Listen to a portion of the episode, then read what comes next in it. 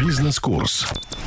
У микрофона Ольга Поплыгина. Здравствуйте. Несмотря на то, что добавленная стоимость в экономике исчерпывается, ФНС России удалось дополнительно собрать 300 миллиардов рублей налога на прибыль и повысить собираемость НДС почти на 10%. Об этом в своем интервью заявил глава ФНС России Михаил Мишустин. С комментариями в нашей студии руководитель Центра Tax Coach Ярослав Савин. ФНС сделал это, конечно, за счет технологичности. До начисления выросли в этом году в полтора раза на одну проверку.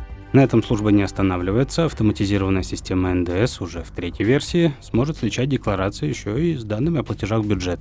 Так что сдача декларации без уплаты НДС, как это делают сейчас обналичники, не пройдет. Картину довершает включение в анализ базы таможенной службы. Вы знаете, она воссоединилась с ФНС. Чипование и введение 2017 года онлайн-кассовой техники. Так что вся цепочка добавленной стоимости в экономике замкнется в стенах налоговой службы.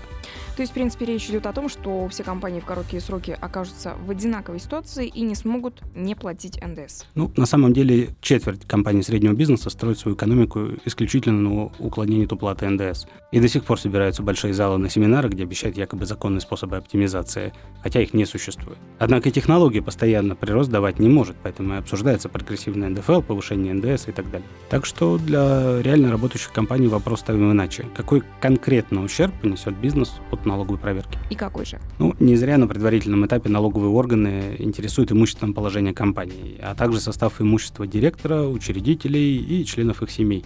Способов дотянуться до активов как предприятия, так и собственника больше, чем у других кредиторов. Можно э, взыскивать с материнских и дочерних структур, можно с нового юрлица, если на него была переведена деятельность.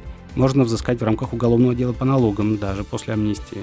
Ну и субсидиарка при банкротстве, конечно. Ярослав, зная вас, предположу, что у вас есть ответ на вопрос, что делать. На мой взгляд, группа компаний с распределенными рисками.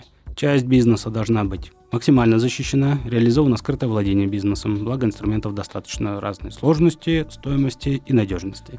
И лишь частью бизнеса можно рискнуть в смысле налоговой оптимизации, и я о налогах с доходов. Однако с тем, чтобы оптимизация была законной, с минимальными рисками, нужно уметь отталкиваться от реальных бизнес-процессов. Тогда налоговая экономия становится побочным эффектом, и налоговая служба вас сломать не сможет. Ярослав, спасибо. Я напомню, что мы говорили с Ярославом Савиным о налоговых рисках среднего бизнеса. На правах рекламы. Продолжить разговор с Ярославом Савиным и экспертами Центра Tax Coach вы сможете в рамках уникального бизнес-курса «Остаться в живых. Оптимизация среднего бизнеса». Он пройдет с 8 по 10 декабря в Екатеринбурге. Зарегистрироваться на это мероприятие можно по телефону 342 0202 342 0202 или на сайте организаторов www.taxcoach.ru.